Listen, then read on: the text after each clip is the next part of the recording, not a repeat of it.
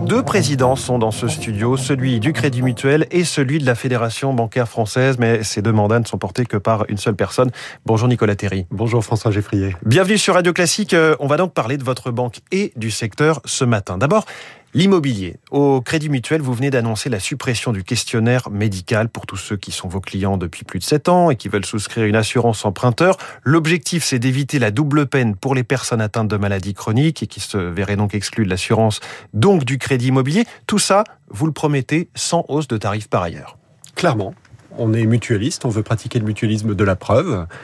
On a été sensible à la situation des malades. Vous savez qu'il y a une convention dite AERAS qui permet de prendre en charge les risques aggravés. Mais en fait, euh, il y a plein de risques qui soit ne sont pas pris en charge, notamment les, maladies très graves qui deviennent progressivement chroniques. Ça a été le cas du sida, c'est le cas aujourd'hui de la mucoviscidose.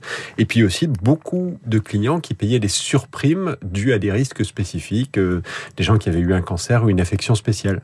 Donc nous, le contrat est clair. Euh, nous supprimons le questionnaire de santé. Nous ne posons plus la question. Nous respectons l'intimité médicale de nos clients et nous ne montrons pas les tarifs. Mais alors personne ne semble croire à cette euh, promesse de ne pas augmenter les tarifs. On a vu pas mal de commentaires euh, dans la presse. Cette suppression devrait vous coûter 70 millions d'euros par an, c'est ce que vous avez dit. Exactement. Écoutez, que personne ne nous croit. Vous savez, il y en a qui ne croient pas mais qui pratiquent. Donc euh, nous, nous, nous pratiquons et je pense que c'est la, la, chose la plus simple à faire. Et donc la promesse, elle est là, elle est posée, l'engagement est pris et j'espère que tous nos clients fidèles en seront satisfaits il n'y a vraiment aucune raison euh, d'image à cette nouveauté, à cette annonce du, Crédit Mutuel? La vraie raison, c'est qu'on est entreprise à mission. Et c'est très intéressant parce qu'entreprise à mission, ça déclenche une dynamique en fait. Et on s'est posé la question de ce que ça voulait dire dans les faits. Et on a pris 14 engagements, des preuves concrètes à atteindre avant fin 2022. C'est pour ça, par exemple, qu'on est sorti aussi du financement des nouveaux projets pétrole et gaz. Vous étiez assez peu euh, présent.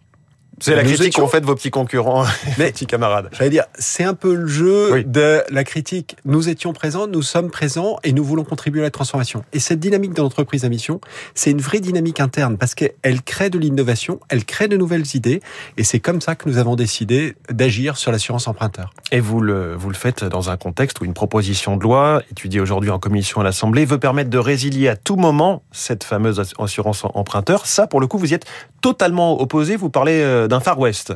Exactement, c'est une américanisation, une individualisation complète du risque. Parce que ça consiste à dire, si vous êtes jeune, bien portant, en bonne santé, euh, on va vous faire des tarifs très bas. Puis si vous êtes moins jeune, moins favorisé, en moins bonne santé, eh bien on va monter les tarifs. Et pire que ça, on a fait un petit test auprès d'un certain nombre de clients de nos concurrents. On a euh, testé un profil d'une trentaine d'années, bonne santé, non fumeur il a été rappelé des dizaines de fois par les commerciaux. Et puis on a testé un ouvrier moins favorisé, 55 ans, fumeur. Il n'a jamais été rappelé. C'est-à-dire qu'on voit bien que cette résiliation à tout moment, en fait, c'est la transformation d'un marché concurrentiel. Le comité consultatif du secteur financier l'a dit. Un marché, on peut résilier son assurance emprunteur tous les ans. Et on avait un bon compromis avec le Parlement l'année dernière. Je ne comprends pas pourquoi ce compromis est aujourd'hui remis en cause. Eh bien, transformer ce marché euh, intelligent et concurrentiel en effectivement euh, une espèce de d'individualisation absolue. Or, la mauvaise nouvelle pour tous les jeunes, c'est qu'à un moment donné, ils le seront un peu moins et que donc notre intérêt collectif, c'est bien une couverture collective. Alors quand on lit ce matin les chiffres publiés par euh, Assurland, le comparateur, quand on lit le dossier du journal Le Parisien euh, sur cette assurance emprunteur, tout le monde, y compris vous donc, prétend défendre les emprunteurs et leur pouvoir d'achat entre votre proposition de supprimer le questionnaire médical et cette proposition de pouvoir changer à tout moment d'assurance emprunteur. Bon, qui dit la vérité et qui ment dans cette histoire? La vraie question, c'est servez-vous tout le monde dans de bonnes conditions et en accompagnant tout le monde. Donc effectivement, si vous me demandez est-ce que vous servez les trentenaires euh, favorisés et non fumeurs dans de bonnes conditions, je vais répondre oui. Mais moi, je vais vous dire, on couvre effectivement tout le monde. Et d'ailleurs, euh, notre initiative sur l'assurance emprunteur va jusqu'à 62 ans. Donc vous voyez, on n'a pas fait de segmentation. Notre métier, on s'appelle crédit mutuel. Eh bien, c'est de mutualiser. Et je pense que tous ces risques pluriannuels, tous ces risques que nous ne maîtrisons pas, nous devons les gérer de manière mutualisée. Et euh, l'assurance, c'est pas euh, effectivement un Far West où chacun tire son épingle du jeu et surtout ne la tire que temporairement. Alors parlons un petit peu, euh, si vous le voulez bien, de notre argent avec une inflation à 2,6% en France en octobre. Euh, vous qui êtes le patron du, Crédit Mutuel et le patron de la Fédération bancaire française, Nicolas Terry, cette inflation, ça commence à devenir gênant pour les épargnants. Les épargnants, ils ont beaucoup profité d'une forme d'inflation qui est celle des actifs. C'est-à-dire qu'on voit que les prix immobiliers, d'ailleurs ça inquiète un peu la Banque Centrale Européenne, on en a parlé, beaucoup monté. Euh, on voit bien que les marchés financiers, vous venez d'annoncer le CAC 40, a beaucoup monté. On voit que les marchés obligataires ont aussi, jusqu'à une date récente, beaucoup monté. Donc, l'épargne des Français, elle a été boostée aussi par euh, cet effet de, de hausse du prix des actifs. Mmh. Donc, aujourd'hui, on a une deuxième question qui est euh, l'inflation au niveau des prix à la consommation les autorités monétaires considèrent, et c'est vrai qu'il y a des facteurs conjoncturels, euh, bah, les difficultés d'approvisionnement, les ruptures euh, de, de, circuits de distribution, un certain nombre de difficultés au niveau des matières premières. La question aujourd'hui, c'est vont-elles se transmettre dans le reste de l'économie? Pour ma part, je considère qu'effectivement, il y a une reprise de l'inflation. Elle n'est pas encore inquiétante. Alors, beaucoup de vos, des clients des banques françaises n'ont qu'un livret A ou ont beaucoup de cette euh, épargne accumulée du Covid, 170 milliards, sur leur compte courant. Qu'est-ce que vous vous observez?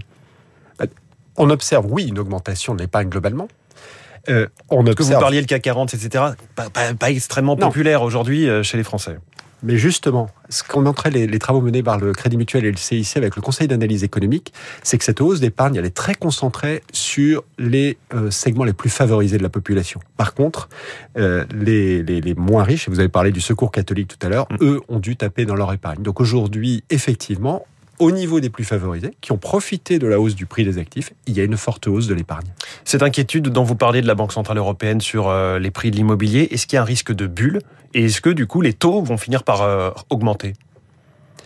Bah, sur les prix de l'immobilier, le Haut Conseil du secteur financier a pris euh, une, une, règle qui est appliquée par le secteur bancaire. En France, on a appliqué une grande prudence, effectivement, il y a quelques semaines. Et je crois que c'est satisfaisant. Et nous avons un marché extrêmement sécurisé. C'est pour ça que dans la négociation des règles prudentielles de BAL 4, il faut que ceci soit reconnu. C'est indispensable qu'il y ait bien une clause immobilière dans les accords de BAL, euh, qu'on dit de finalisation de BAL 3.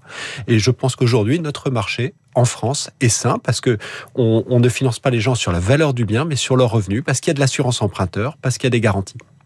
Alors on parlait dans le journal de l'économie aussi de Radio Classique à l'instant de ce projet de grande sécu poussé par Olivier Véran. Il n'y aurait plus qu'un seul payeur, la sécu, pour les dépenses de santé, au détriment donc euh, des, des mutuelles santé. Vous en êtes une, le Crédit Mutuel. Que dites-vous de ce projet? Je dis que la vraie question, c'est la qualité du système de soins. Et j'ai envie de reprendre la vieille idée de Philippe Séguin qui était bien, c'est les états généraux de la sécurité sociale. C'est-à-dire qu'à un moment donné, il faut se demander comment nous accompagnons, notamment le vieillissement de la population, notamment la dépendance. On l'a vu à quel point dans le Covid, la qualité du système hospitalier était clé.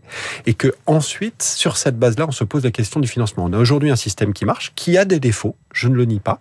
Et, mais je crois qu'il faut qu'on se remette tous ensemble avec ce système qui marche pour reposer la question de la qualité du système de soins. Vous êtes contre la grande sécu pas forcément. Je pense que la question doit être posée globalement, qu'aujourd'hui les mutuelles santé dont nous sommes offrent des prestations, offrent des services. Par exemple, nous on a une carte avance santé qui empêche l'avance de trésorerie de tous les soins. C'est une innovation intéressante et je pense qu'on a intérêt à tous mettre ensemble, eh bien j'allais dire les contributions de chacun et cette bonne articulation entre le service public et la médecine libérale. Nicolas Théry, vous, vous préparez une mutualisation des réseaux de distributeurs automatiques de billets entre vous, Crédit Mutuel CIC, la Société Générale et BNP Paribas. Combien de distributeurs vous souhaitez mutualiser? On a à peu près un tiers du marché, c'est-à-dire à peu près 13 000 distributeurs.